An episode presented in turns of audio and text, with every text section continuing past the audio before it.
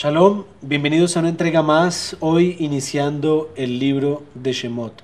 Estaremos hablando de este mítico encuentro entre Moshe y Hashem en la zarza ardiente.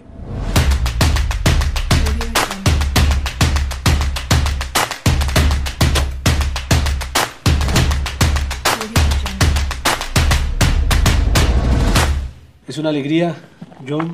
Bienvenido nuevamente aquí a este espacio Hablemos de Torah. Hay una receptividad muy bonita de la gente de tu anterior video, así que quiero Eterno permitirnos continuar en este proyecto que hemos emprendido y pues bienvenido ahora para Shat Shemot. Gracias, More. Eh, para mí es muy gratificante estar aquí de nuevo y pues también los comentarios los agradezco mucho porque me, me complace saber que, que, les gustó y que fue bien recibido el mensaje del video pasado y espero poder dar también un buen mensaje en este video. Para Shemot. Entonces entramos en la cuarta lilla de la Parashah Shemot, que es una parasha o una porción muy interesante, porque es el momento en el que Moshe tiene su primer encuentro con Hashem, que es en la zarza ardiendo. Y es el momento que Moshe está pastoreando el rebaño de su suegro, y se encuentra con, este, eh, con esta escena curiosa de una zarza que se quema pero no se consume.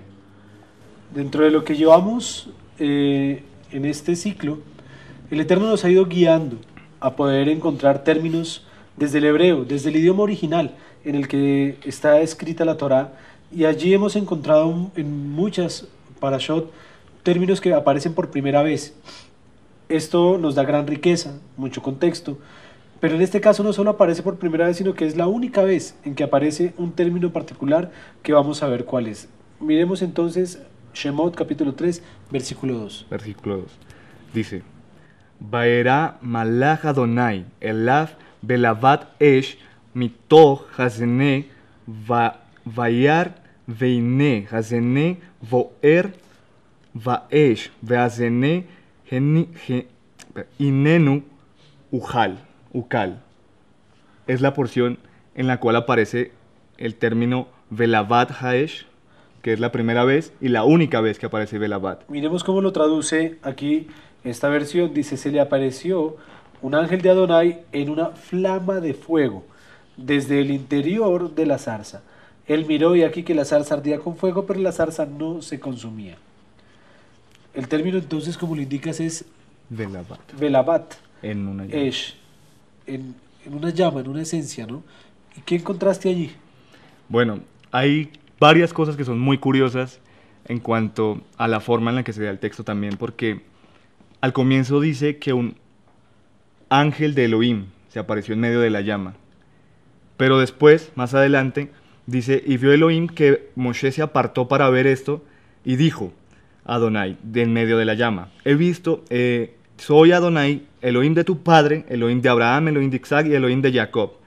Es decir, que el ángel que estaba en medio de la llama luego vino a terminar siendo Elohim, porque fue el que habló en medio de la llama. Se presentó el ángel, pero el que habló con Moshe fue Elohim directamente. Y curioseando dentro de la palabra y un poquito dentro de la gramatría, que el hebreo tiene algo muy bonito y es que cada letra tiene un valor numérico. La palabra Belavat en su valor numérico suma 434, que es el mismo valor numérico de Delet, que es puerta. La palabra puerta. Puerta. aquí tenemos una puerta dentro de la tradición judía. La gematría equivale los números en el resultado de la suma de las letras para que haya allí una analogía, una comparación. Podemos decir que la palabra flama, esencia, que de hecho en el comentario que Rashi trae, ese Velabat lo asume como Lev, que es el corazón, la esencia misma. Mm. Y esa esencia está ligada con la puerta y pues obviamente me imagino hacia dónde vas llevando el tema. Sí. Es eh, evidente que el pilar o uno de los pilares más fuertes de nosotros es el Mashiach, Yeshua. Y en la Brit Kadashah dice en Juan 19, yo soy la puerta, el que por mí entra será salvo y entrará y saldrá y hallará pastos. El Mashiach era el que estaba presente en esta llama. ¿Por qué lo digo? Porque también dice que fue un ángel de Elohim y dicen tesalonicenses, y a vosotros que sois atribulados, tendré, tendrás reposo con nosotros, cuando se manifieste Yeshua desde el cielo con los ángeles de su poder en la llama de fuego, dice 2 Tesalonicenses. Quiere decir que el Mashiach se le presentó a Moshe. ¿Y por qué lo, lo concatenó con el Mashiach tan fuertemente? Porque más adelante, cuando Moshe pregunta que qué le dirá al pueblo para que crean en él y que cómo lo presentará a Hashem, él dice, Jie asher Ejie, seré el que seré. Y esto, de algún modo, como que calma a Moshe. ¿Por qué? Porque en el momento que él vio la llama, siento yo, que él vio lo que vendría a ser el Mashiach, que él estaría haciendo por el pueblo lo que el Mashiach vendría a ser por el mundo más adelante. Y está en Mateo 17, 2, 3 cuando dice, y allí frente a ellos Yeshua se transformó, su cara comenzó a brillar como el sol y su ropa se volvió tan blanca como la luz. Entonces se apareció, se apareció Moshe y Elías hablando con el Mashiach. Dos momentos en el cual Yeshua y Moshe se encuentran. Quiere decir que el Mashiach en ese momento le dio el aval y lo apoyó diciéndole tranquilo que lo que vas a hacer tú, más adelante lo haré yo. Que se confirma cuando en Deuteronomio dice que levantaré un profeta entre, entre, entre tus hermanos y este y que dice también Yeshua en la Brit Hadasha, si creyeran en Moshe, creerían en mí porque de mí escribió Moshe. Pues es un mensaje rotundo, claro, hermoso. El término sne, que es zarza, eh, al parecer es el que le brinda el nombre a este monte que se llamaba Joreb, que es el monte de la revelación. ¿Cuál es el lugar de la revelación de Dios? No es otro que nuestro Mesías, Yeshua, el Mesías, que se reveló allí, que está siendo el corazón, la esencia, la puerta de un mensaje para que podamos entrar, para que podamos darnos cuenta de que aunque es fuego, eh, no se extingue, no se apaga esa llama, que permanezca ardiendo en nuestros corazones. John, muchas gracias, muchas bendiciones por esta reflexión hermosa de Parashat Shemot. Muchas bendiciones a todos. Shabbat Shalom. Shabbat Shalom.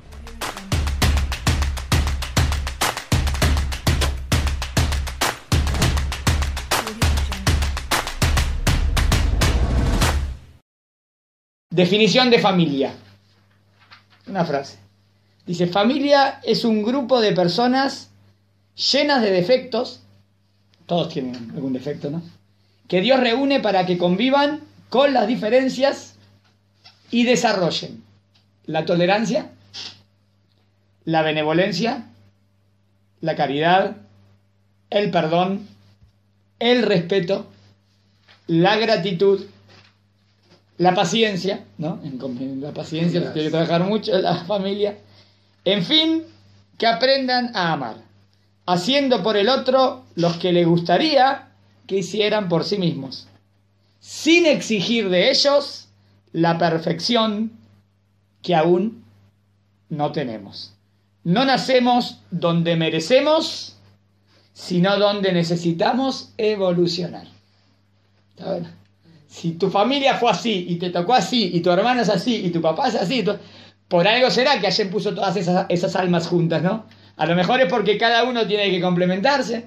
A lo mejor a veces, a veces, los padres dicen, pero ¿por qué me, estos hijos difíciles me hacen, me hacen la vida difícil? Y a lo mejor Dios te mandó esos hijos a propósito porque vos estás encargado para, porque a lo mejor con otros padres no iría así, digamos, como un consuelo para padres. también podemos verlo por el otro lado, por el lado de los hijos. ¿Por qué me tocaron estos padres? A lo mejor con otros padres no iba y tenías que ser con esos padres. O sea, el que maneja toda la cosa es Akadosh Baruj ¿Quién hizo que nazca este alma, este alma, este alma en esta familia? Hashem, ¿no? Entonces, si Hashem hizo así, será por algo. Por eso acá me pareció buena la frase, porque vino a desarrollar todas las cosas que tenemos que desarrollar en la vida, ¿no? Tolerancia, benevolencia, perdón, gratitud, paciencia. Ah, me olvidé uno, el derecho, el los límites, los límites. En fin, que aprendan a amar. O sea, todo lo que pasa, nada de casualidad, y cada uno, la familia que tiene, es porque lo viene a mejorar. Entonces, que cada uno vea en eso lo que él tiene que dar, o lo que tiene que aportar, o cómo puede aportar al otro. Bueno, frase para empezar.